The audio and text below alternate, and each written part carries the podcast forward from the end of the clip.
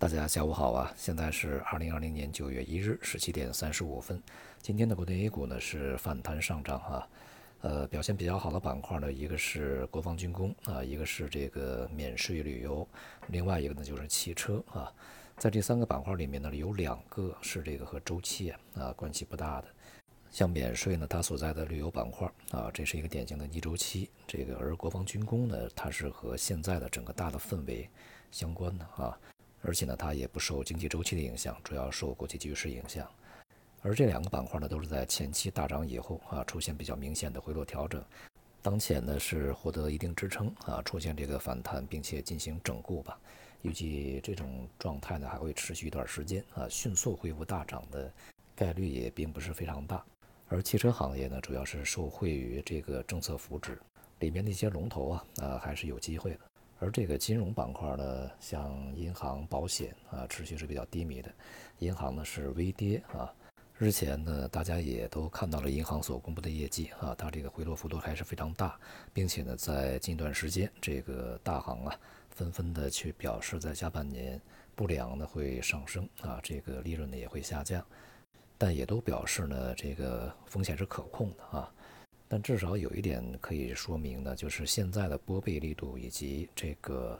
利润的下滑的幅度呢，还没有能够充分的去释放出来啊，去反映它一个中期的发展方向。今天下跌幅度比较大的呢，还有白酒啊，在前期呢炒作这个双节，呃，消费一个高潮的到来，这些题材呢也已经基本上过去啊，后劲儿呢似乎就欠缺一些。而这个科技板块啊，医药啊。这个在这段时间呢一直是比较低迷的，仍然没有这个在近一段时间啊迅速恢复走强的这种迹象出来。总体来看呢，A 股它的这个机会还是存在于一些结构啊，呃个别的板块和行业以及个股。那么整体的一个大涨呢，现在还是缺乏动能，市场的整理啊也仍然没有结束。而从外围市场方面看呢，今天也是涨跌互现啊，昨天的美股呢也是大多下跌。呃，道琼斯和标准普尔都是下跌的啊。这个科技股呢是在苹果一家的这个带领之下啊出现上涨。那么主要是因为这个苹果拆股嘛，这种这个数字游戏呢还是蛮管用的啊。经济数据方面啊，今天公布了这个财新的 PMI 啊，显示呢是比预期强啊。公布结果应该是五十三点二啊，比这个预期的五十二点五呢要高一些。这也和这个整个的制造业啊官方的 PMI 呢相配合。不过呢，这个稍微超出预期的是，呃，官方的这个小企业 PMI 呢是下降到四十七点七啊，这个财新的呢是在扩张区，这是一个相对比较矛盾的地方。这里边我想主要的这个问题可能出在样本啊，这个不太一样，并且行业也是不太一样的啊。但是呢，对于这样一个迹象呢，应该是给予更多的关注啊，继续去跟踪一下小企业他们的发展的情况。而整体这个从啊全球范围上来看呢，大家还是在消化这个美联储的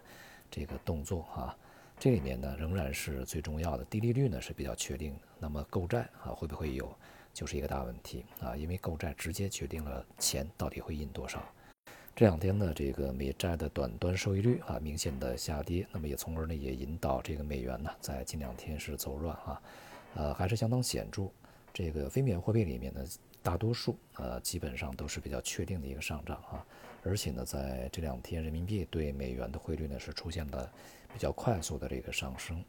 虽然说在未来这种速度可能呢不会啊保持非常长时间，但是这个趋势的确定性啊，目前看来啊还是比较明显的，也就是人民币的升值的这个步伐不会停下来，而美元的贬值的步伐呢也不会停下来。不过呢，长期这个国债收益率啊，在前两天这个调整以后啊，今天有回稳啊，预计呢这种状态会对贵金属啊造成压制。那么在这个前期黄金、白银大跌以后啊，这两天呢也是反弹上涨，而长债收益率的这个上涨呢，会将这个贵金属大概率会局限在一个区间内啊。